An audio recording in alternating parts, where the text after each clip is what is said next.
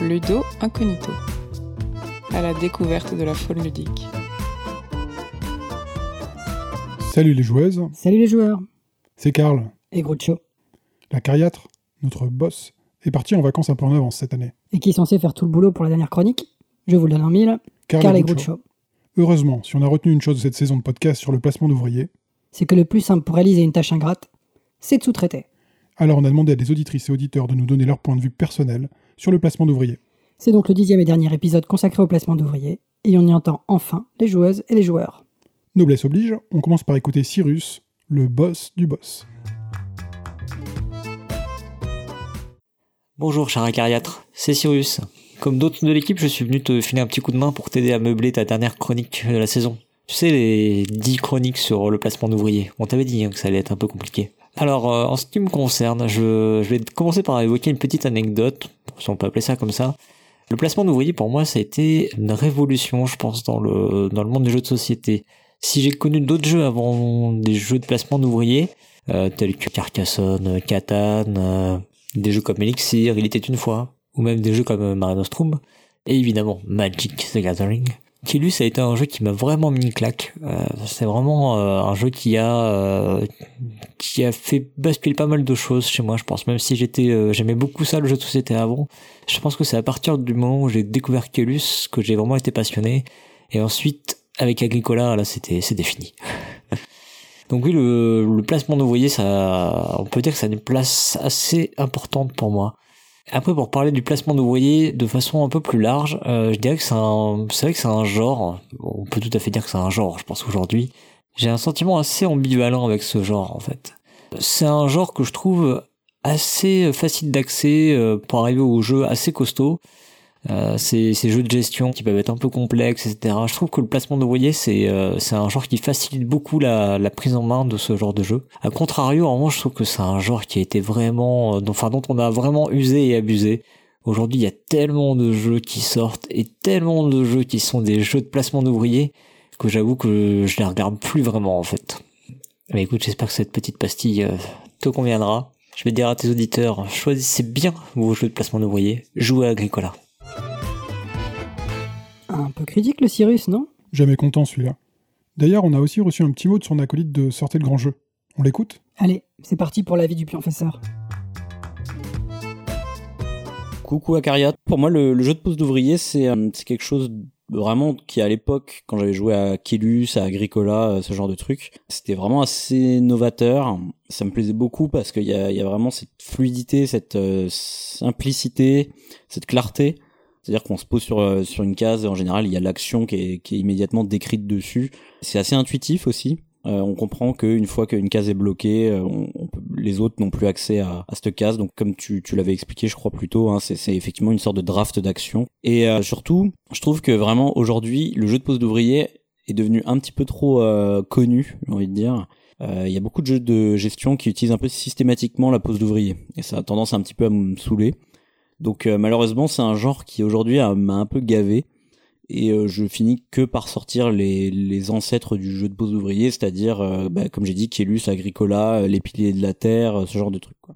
Je dénote quand même qu'il y a des jeux qui vont un petit peu innover en apportant le jeu de pose d'ouvrier ailleurs, du moins la mécanique de jeu de pose d'ouvrier ailleurs que dans du jeu de gestion.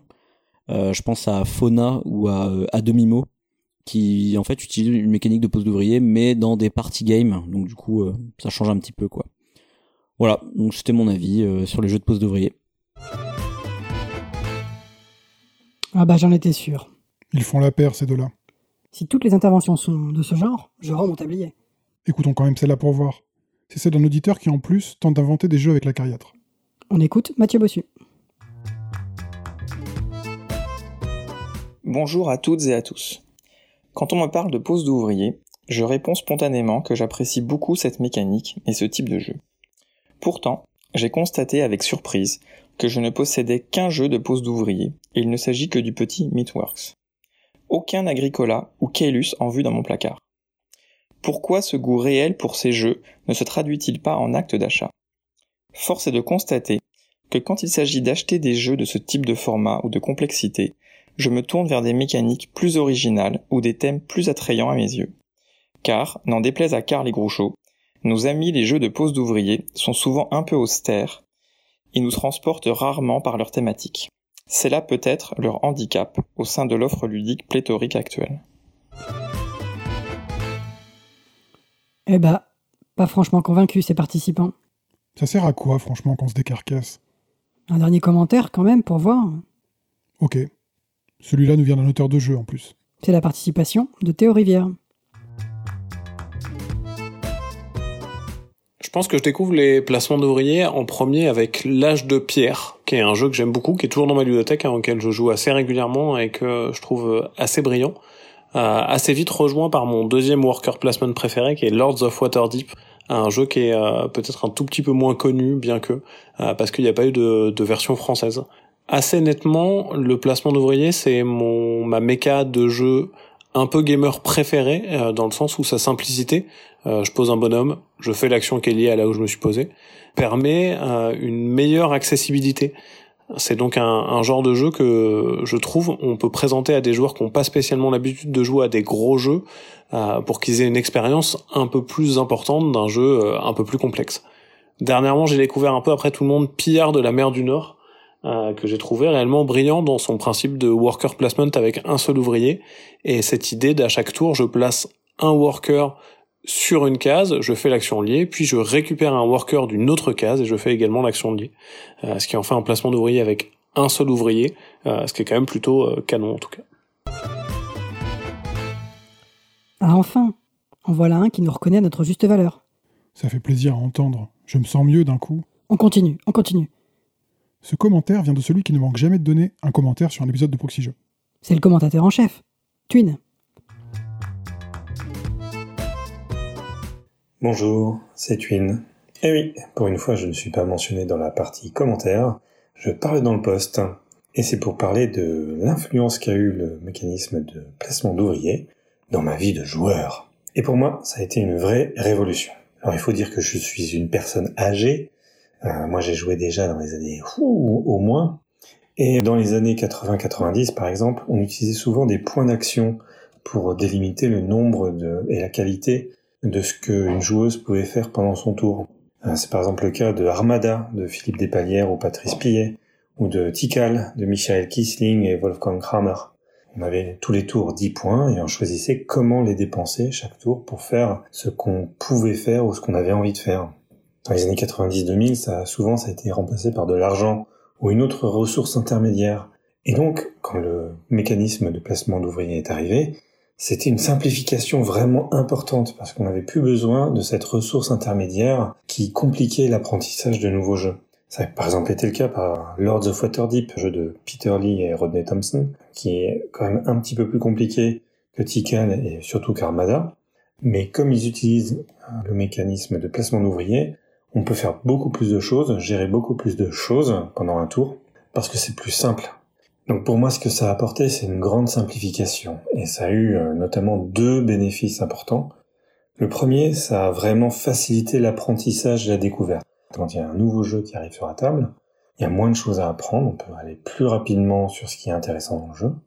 L'autre grand bénéfice, c'est que ça libère euh, une partie de la charge du cerveau qui n'a plus besoin de gérer l'apprentissage et cette ressource intermédiaire et peut se concentrer sur ce qui est vraiment le cœur du jeu. Alors soit ça rend euh, les jeux simples encore plus simples, soit ça permet d'avoir des jeux compliqués vraiment très compliqués. Donc c'est notamment le cas de Dominant Species euh, de Chad Jensen, qui est un jeu extrêmement compliqué avec euh, du contrôle de territoire, de la majorité, de l'ordonnancement d'action, etc. qui est vraiment très très profond. Il y a énormément de choses dans ce jeu-là. Mais comme tout est ordonnancé par de la pose ouvrier, on a suffisamment de disponibilité de cerveau pour gérer tous ces éléments-là, malgré la complexité euh, générale, grâce à une porte d'entrée très simple. Euh, c'est vraiment que de la pose d'ouvrier pour ordonnancer ses actions et les choisir. Voilà, je vous souhaite une excellente euh, continuation d'écoute de podcast et jouez bien. Ah, les années 2000, c'était le bon temps. Les joueurs nous adoraient à l'époque. On était l'attraction du moment. Bon, c'est qui le suivant? Quelqu'un qui a toujours foi en nous, j'espère. C'est un auditeur fidèle et un auteur de jeux en herbe. On écoute donc Gop Caras. Ce que j'adore dans le placement d'ouvriers, c'est que c'est une mécanique extrêmement simple et intuitive. Je vais sur cette case et je fais ce qui est écrit. La seule différence avec le jeu de loi, c'est qu'on choisit sur quelle case on se rend. Et cette simplicité permet des jeux qui sont complexes sans être compliqués. Tout est unifié dans une élégance, digne d'une belle formule dans un tableur Excel. Plus besoin d'écouter les explications de règles, ni de les retenir. Tout est écrit sur le plateau. On peut concentrer nos ressources intellectuelles là où elles sont vraiment utiles. Comment diable vais-je faire pour avoir une pièce de plus dans ma maison avant le tour où la case naissance risque d'arriver, tout en prévoyant assez de nourriture pour nourrir ma famille et en ne laissant pas cette argile à cette enflure de Benoît qui a gagné la dernière partie? Tu le connais ce Benoît? Je l'évite comme la peste. Un tricheur notoire. Quel mauvais perdant. N'importe quoi. Au lieu de dire des âneries, et si on écoutait un auditeur qui se trouve aussi être l'auteur des fabuleux articles La mécanique du jeu sur Ludovox? C'est au tour de Grand Vaste. Salut Karl, salut Groucho, salut la cariatre. Alors je vais pas me mettre à paraphraser tout ce qui a été dit brillamment dans les différents épisodes. Je vais me contenter de faire une recommandation sur un titre en particulier. On peut pas dire que ce jeu soit vraiment sous-coté puisqu'il est actuellement entre la 30e et la 40e place au classement BGG. Ceci dit, il date de 2012, donc euh, il y a peut-être des auditeurs de Proxy Jeux qui ne connaissent pas encore, ou peut-être des gens qui le connaissent mais qui l'ont oublié. Donc je vais parler de Zolkin, le calendrier Maya. Comme dirait le pionfesseur, c'est un jeu à concept fort. C'est LE jeu avec euh, les roues dentées qui s'entraînent entre elles. Ou plus exactement, il y a une roue centrale qui entraîne les autres. Et pourtant, le twist principal du jeu, ce n'est pas ces roues. Ces roues, elles ne sont qu'ergonomiques, elles facilitent les manipulations, mais ce ne sont pas elles qui rendent Zolkin mécaniquement si exceptionnel. On pose des ouvriers dans ce jeu, évidemment, c'est le sujet, mais il y a deux particularités combinées. D'une, on n'effectue pas l'action au moment où on pose l'ouvrier. On l'effectue plus tard, quand on reprend l'ouvrier. Et de deux, la puissance de l'action est en fonction du temps où il est resté en place. Ça, c'est la base du jeu, puisqu'en payant plus cher, on peut aussi poser des ouvriers dans une position un peu plus intéressante. Bref, il y a toute une gestion de timing, pause versus reprise, qui est vraiment ce qui fait le sel du, jeu. On alterne des tours d'attente, où on doit, on effectue des actions à minima en attendant un gros coup au tour d'après ou deux tours plus tard. On va déclencher là une vraie cascade d'actions. Voilà, je vais pas vous spoiler plus le jeu, mais celui-là, vous pouvez vraiment y aller, c'est un bon brise neurone. Alors, je comprends que certaines personnes éventuellement euh, n'apprécient pas pour cette raison, mais en tout cas, moi, c'est un de mes jeux préférés. Je vous rappelle le nom, Zolkin, ça s'écrit comme ça se prononce. Je sais pas s'il y a des reprints récents, mais en tout cas, vous pouvez encore le trouver dans certaines boutiques, et je l'ai également vu sur le marché de l'occasion. Sur ce, la carrière de Groucho et Karl, je compte sur vous pour la saison prochaine. Décotez-nous un petit sujet fil rouge, pas piquer des hannetons. Ciao ciao Quel homme C'est beau tous ces témoignages d'amour. J'en ai la larme à l'œil. Reste concentré. Il nous reste encore à en écouter. Bah, c'est à qui le tour? C'est maintenant Hammer au micro. Eh dis donc, il y a l'acariâtre qui voudrait qu'on donne notre avis sur le placement d'ouvriers pour sa dernière chronique de la saison. Mais c'est pas son boulot normalement ça Bah disons que nous sommes un peu 16 ouvriers cette fois-ci. Ça reste thématique, non? Alors à quoi ça te fait penser le placement d'ouvriers? Ben à des jeux comme Récolte ou Agricola, Terre d'élevage par exemple. Ah oui, évidemment, des jeux de Uwe Rosenberg. T'aimes bien ça toi, ce genre de jeu? Oui, beaucoup. Moi, ce qui me plaît dans le placement d'ouvriers, c'est le fait que c'est une mécanique qui permet une immersion facile dans le thème. Dans viticulture, si j'envoie un de mes ouvriers planter des vignes, je m'imagine naturellement que c'est ce que je vais faire concrètement dans mon vignoble. Et puis il y a ce dilemme passionnant de devoir choisir judicieusement ses actions, au bon moment, en fonction du nombre d'ouvriers que l'on a à sa disposition, et aussi en surveillant les autres joueurs, pour tenter de deviner ce qu'ils vont nous laisser, ou bien en essayant de leur subtiliser des actions cruciales. Beaucoup d'interactions donc. Ce qu'il y a de bien, c'est que c'est un genre qui se prête à beaucoup de variations, tant et si bien qu'il embrasse un très vaste ensemble de jeux. Un pillard de la mer du Nord ne ressemble pas à un Outlive, ou bien à un pilier de la Terre, et pourtant j'ai toujours l'impression que le placement d'ouvriers est une mécanique centrale dans tous ces jeux, sous une forme ou une autre. Ah oui, effectivement, on sent bien que cette mécanique te plaît. C'est le plus beau jour de ma vie. Tu n'en fais pas un peu trop? J'ai eu une enfance difficile. Tiens-toi bien et écoute le dernier témoignage de l'épisode. Mais c'est qui C'est qui? C'est Paul Gara.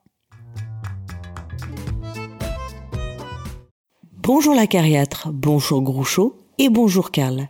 Vous avez sollicité l'avis des joueurs et des joueuses sur les jeux de placement d'ouvriers. C'est assez amusant puisque les jeux de placement d'ouvriers, a priori, c'était pas du tout ce que je préférais sur le papier. En tout cas, au début de ma vie ludique, je m'imaginais plutôt euh, fan de jeux euh, très narratifs, d'améritrage et de jeux dans lesquels l'immersion est très forte. Et puis, la bouteille ludique venant, au contraire, ce sont des jeux que j'apprécie particulièrement de plus en plus. Euh, preuve est faite puisque j'ai récemment découvert Viticulture ou Les Piliers de la Terre et plein d'autres de jeux de placement d'ouvriers que j'adore et auxquels j'ai tout le temps envie de jouer. Pourquoi les jeux de placement d'ouvriers sont-ils aussi aimés des joueurs et des joueurs euh, pour moi, euh, c'est vraiment au niveau des sensations. C'est parce qu'ils allient deux sensations euh, étonnamment contradictoires. Tout d'abord la frustration, parce que la placement d'ouvriers repose sur beaucoup de frustration, puisque comme la carrière l'a expliqué tout au long de la saison, eh bien dans le placement d'ouvriers, on place ses ouvriers et on empêche souvent les autres de faire certaines actions. Ce qui veut dire que l'on va devoir repenser sa stratégie, différer ses actions, et c'est forcément des sentiments de contrainte très forts que l'on ressent tout au long de la partie. Et pourtant, c'est une sensation euh, d'achèvement, d'accomplissement que l'on a lorsque l'on réussit ce que l'on voulait faire, et c'est cette sensation d'achèvement et d'accomplissement n'est d'autant plus grande que la sensation de frustration au départ l'a été. C'est donc un peu toute la, comment dire, le masochisme des joueurs que l'on ressent dans le placement d'ouvriers puisqu'il faut finalement souffrir pour pouvoir euh, éprouver beaucoup de plaisir en jouant. Ces sensations contradictoires euh, font le bonheur euh, des joueurs de gestion parce que finalement le placement d'ouvriers est effectivement très simple à expliquer et les sensations sont très fortes quel que soit le thème dans lequel on se place finalement qu'il y ait un thème ou pas, la sensation reste toujours la même. On est donc bien, contrairement à ce qu'on veut nous faire croire, le placement d'ouvrier c'est pas juste de la mécanique intellectuelle et un peu calculatoire, c'est presque du, c'est plus du ressenti finalement, c'est de l'émotion à l'état pur. Et le jeu, ça reste avant tout une émotion à l'état pur. Sur ces paroles, je vous souhaite à tous de bonnes vacances, à toi la cariade bien sûr, mais surtout à Groucho et Karl que tu as exploité euh, pendant toute l'année. Euh, je leur souhaite un petit coin de sable pour se reposer et avoir droit à leur congé payé bien mérité. Et puis si au détour euh, d'une boîte ou d'une partie, ils croisent Chico et Harpo, bah, qu'ils leur fassent bise ludique de ma part. Et puis surtout qu'ils jouent bien tous ensemble. Ça y est, on a tout écouté. Merci beaucoup à toutes les participantes et participants d'avoir pris la parole pour parler de nous. C'était génial de vous entendre. Merci beaucoup aussi à toutes les auditrices et tous les auditeurs de nous avoir suivis cette saison. On a beaucoup aimé vous retrouver chaque mois. Mais là, c'est la pause estivale. Donc profitez bien de l'été. On se retrouve d'une façon ou d'une autre à la rentrée. Et d'ici là, jouez, bien.